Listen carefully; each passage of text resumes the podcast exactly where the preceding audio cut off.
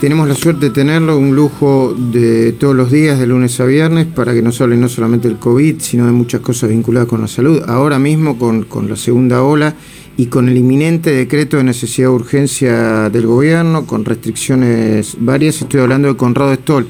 Por favor, Gustavo Noriega, eh, demás compañeros, eh, si nos sumamos a la charla, va a ser muy instructivo porque hay muchas preguntas para hacerle. Por ejemplo, Mariana Clark recién me, me pasó un dato que, que, va a tener que ver seguramente con lo que se diga en las próximas horas y es el, el, el, el peligro o las reservas de no dar una segunda dosis de las vacunas que tienen segunda dosis. Lo, lo ponemos en, una, en un paréntesis para preguntárselo eh, en, el,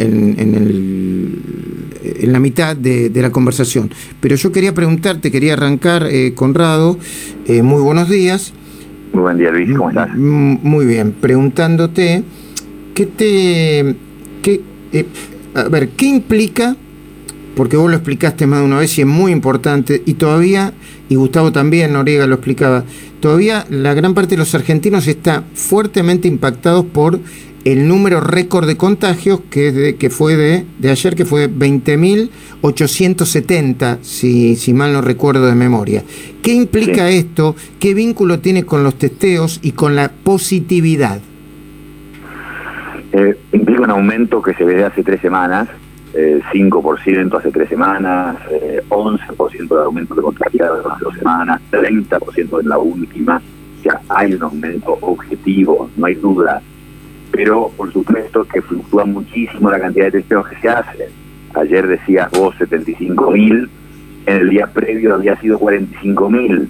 Pero la positividad, o sea, la cantidad de test positivos, la cantidad de test que se hicieron, olvídate del número, del número absoluto, el porcentaje fue muy parecido, 28, entre 28 y 30% los dos días de los test que se hacen son positivos, lo cual te dice que estás haciendo pocos test. Esa es la matemática clásica, cuando la positividad es alta, y más de 5% es alto, ¿eh? más de 5% es alto, eh, vos, vos estás diciendo es que una gran cantidad de infectados, el 25%, el 30% de mis que me dieron positivos, pero eso quiere decir que hay muchos más, que si hubieses hecho el doble de test, por eso yo ayer dije irónicamente en un momento 40.000 infectados en el día. Bueno, si hubiésemos hecho 150.000 test, no dudes que ayer habrían encontrado 40.000 infectados. Entonces, no hay duda tampoco que esto es un brote, una ola, pero que el número de cada día, que a la gente le impacta mucho el número absoluto, eh, depende totalmente de la cantidad de test que se hacen, como dijo Gustavo muy bien, es difícil controlar ese número, pero se podría arrimar un poquito porque, porque vos sabés que a la gente solo le hacen con ciertos síntomas, podrían ampliar el estado para, redondear una cifra, más allá de que después tenés particulares, que eh, y distintas circunstancias que okay. hacen que el número varíe y que sea imposible que sea fijo diariamente. Entiendo. Conrado, vos sabés que eh, eh, Gustavo Noriega ni es médico ni científico, pero sí es un, es un experto en ciencias de vinculadas con el conteo y, y a ver si, si no me equivoco, eh, y la matemática, y que por eso trabajó en el INDEC. Y él insiste en prestar atención, ahora le vamos a pedir que nos explique por qué, a, a, a dos cifras eh, más allá de la cifra de contagios. Uno, la cantidad de muertos y otra, la ocupación de camas de terapia intensiva en todo el país, ¿no, Gustavo? ¿Por qué? Sí, efectivamente, bueno, que supongo que Conrado va a estar de acuerdo con esto, porque son, como explicaba bien Conrado recién, eh, la cantidad de contagios es una subestimación de los casos reales y además muy variable en el tiempo porque depende de la cantidad de testeos.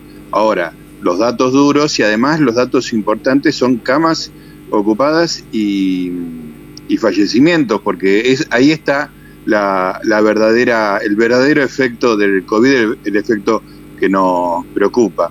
Así que entiendo, Conrado, que estás de acuerdo en que la medición de números absolutos de contagios es una medida errática, ¿verdad? Hace un año se decía que era más o menos 10 veces el número que, se contaba formalmente de los infectados que había, supongamos que sea hace poco, se dedicó unas cuatro o cinco veces, o sea, es muchísimo mayor que ese 20.000 o que el número que dé a diario, mientras que muertes es un número camas ocupadas y muertes, como decís vos, un número mucho más eh, confiable y duro. Eh, y, con respecto a eso, recordemos también este pico de contagio que estamos teniendo claramente en la última semana más marcado, va a repercutir en las muertes en unas dos a tres semanas desde hoy, y ahí vamos a ver si son las nuevas variantes o la clásica las que predominan, porque las nuevas variantes tienen mayor mortalidad, pero el aumento en el número de muertes diarias se va a empezar a notar en dos semanas de hoy, lamentablemente, como explicación de simplemente que hay muchos más infectados, un porcentaje termina en terapia intensiva y un porcentaje lamentablemente muere, así que eso se va a ver en poco tiempo. A ver, eh, Conrado, estamos viendo ya entrada la mañana eh, varias, varias postales que de nuevo son preocupantes. ¿eh? Colas para testearse en los hospitales del AMBA. viajes en transporte público que no siempre son con el distanciamiento eh, necesario. Eh, eh, creo que dentro de segundos, bueno, nos va a interrumpir en algún momento, si sucede, va a haber una conferencia de prensa de Quirós y a la tarde la ciudad va a anunciar las nuevas restricciones y el decreto, el DNU nacional, se va a anunciar creo que también a la tarde, no sé a qué hora de la tarde. no, no yo sé que vos dijiste que blindar a abril, pero ¿no ves ciertamente errática las diferentes estrategias? Y, aprovecho para hacerte la pregunta sanitaria y política. No, no sos partidario, no, no quiero meterte en la política, pero no sos partidario vos de plantear la idea, yo la estoy planteando del sentido común, ¿no? Ni cerremos todo, ni no toquemos nada. Debe haber algo en el medio, ¿no? Algo más inteligente. Eh, totalmente, totalmente. Primero lo de las colas, eh, el peligro en sí de las colas, la gente ha perdido el miedo, la, están como este, eh, adormecidos y entonces están uno atrás del otro por más que usen máscara, pero caramba, si un porcentaje de ellos están infectados, la verdad no es lo ideal. fíjate con lo que era el procedimiento para hacer ese testeo hace un año y ahora están todos uno atrás de otro. Y te cuento, gente que llegó de viajar en Semana Santa en Aeroparque la, la, de la fila eran dos horas que tenías que esperar para hacer un testeo. El Cota Salguero había cerrado a las 8 de la noche.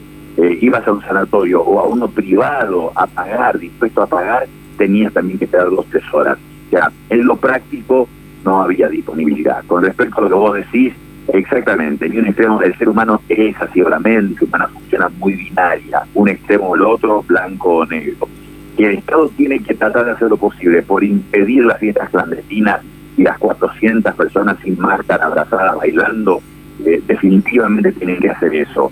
Ahora, vamos a imponer restricciones que vimos claramente el año pasado no funcionaron, porque cuando tenés 57 mil muertos casi, o terminaste el año 50 mil, ves que no funcionó restringir ciertas cosas y que te pidan el peaje y la limitación a la circulación repetir eso, cuidado, porque dicen, no, no, no, comparamos con España, vos lo hacías ayer en tu programa, comparamos con España, con Francia, no, no es comparable, no es comparable, porque hacen toque de queda, restringen y hacen un millón de test por millón de personas. están sacando... Claro.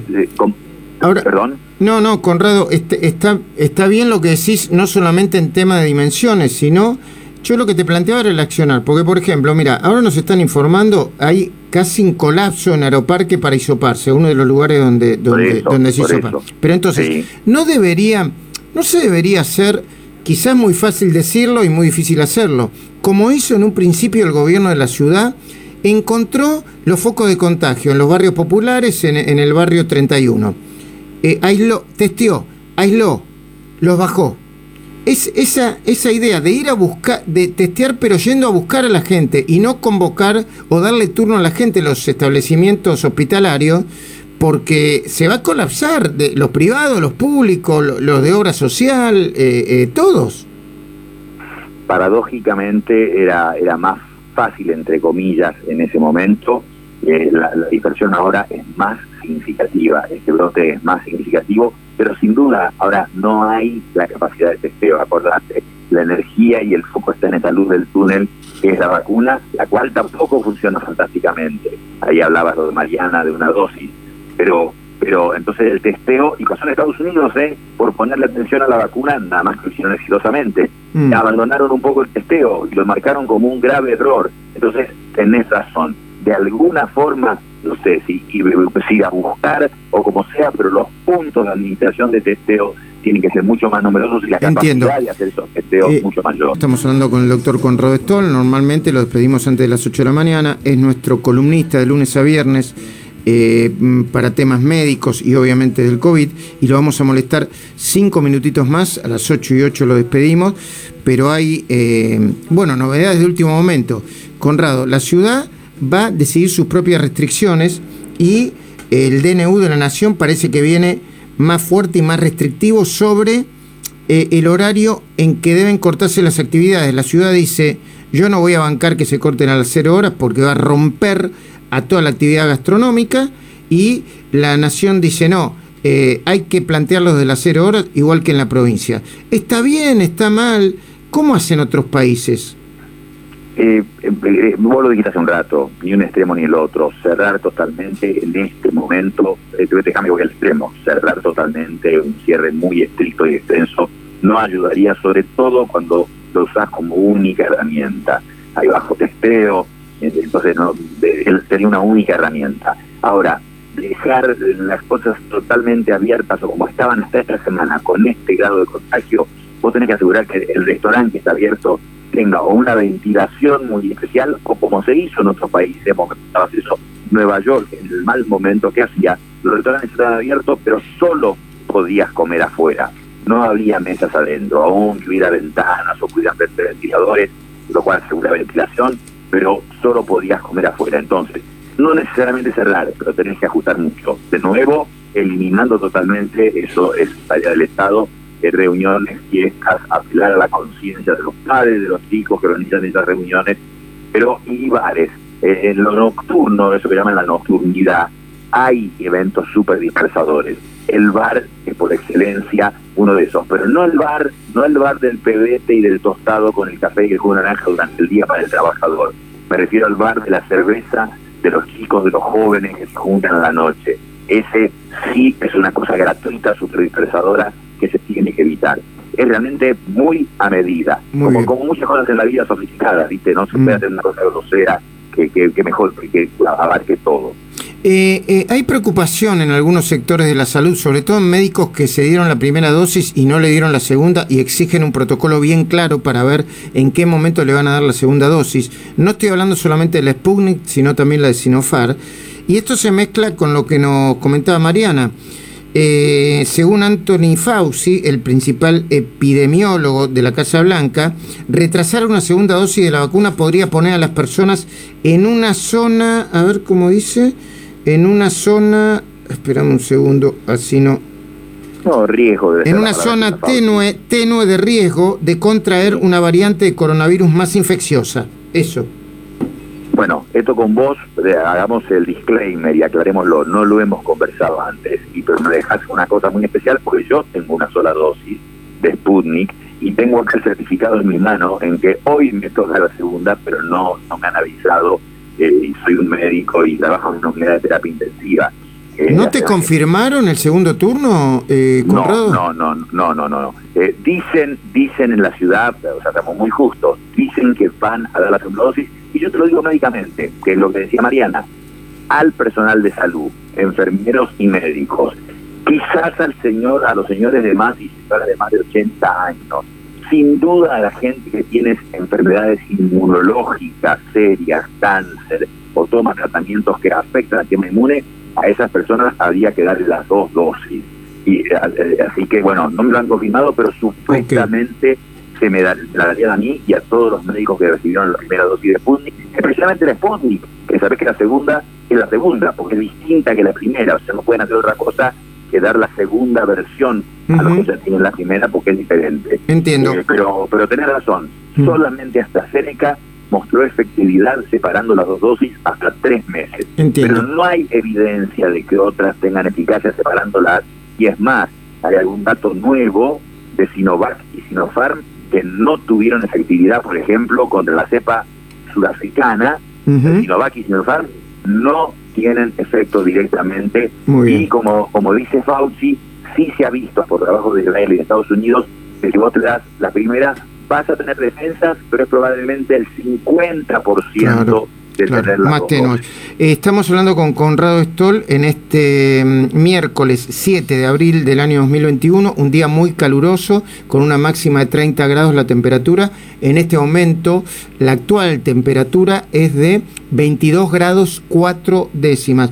Conrado, enseguida voy a hablar con Marta Cohen una médica argentina, una patóloga pediátrica, egresada a la Universidad Nacional de La Plata, porque vos siempre nos decís, tenemos la ventaja de poder mirar al mundo un tiempo más. Y para mí Inglaterra, eh, eh, te quito unos segundos más, tiene otra ventaja más, que es que para mí con una estrategia eh, desde el inicio que luego se mostró equivocada, la inmunidad de rebaño que, que, que se mostró fracasada, cambió la orientación y la decisión estratégica y ahora es uno de los países donde hay que mirar, pero como un caso casi de éxito parcial, ¿eh? porque el COVID no termina de la noche a la mañana, ¿no? Pero déjame que a través tuyo le deje una pregunta, un comentario a la doctora Cohen. Eh, primero lo que vos decís, la inteligencia, que es una frase de Churchill, nada me permite, nada me impide ser más inteligente y cambiar mis ideas. Empezaron muy mal y la estrategia que usaron fue espectacular. Han logrado frenar y teniendo una variante, la 117, muy complicada, con esa estrategia de separar las dosis eh, usando cantidad de AstraZeneca. Al mismo tiempo, la pregunta para ella es, eh, parece que hay una escasez de AstraZeneca, que hasta han circulado versiones, que bueno que ella aclare, que se decía no dar la gente joven, se usaba la excusa de la trombosis, esta que se ha hablado tanto de AstraZeneca, que nosotros también contamos cuál podría ser la causa. Pero la pregunta es, la pregunta es realmente, eh, eh, hay falta de AstraZeneca aún en el Reino Unido. Muy bien. Que dejó. Se la voy a transmitir, Conrado, y agradecido mucho por este tiempo extra que nos dedicaste. ¿eh?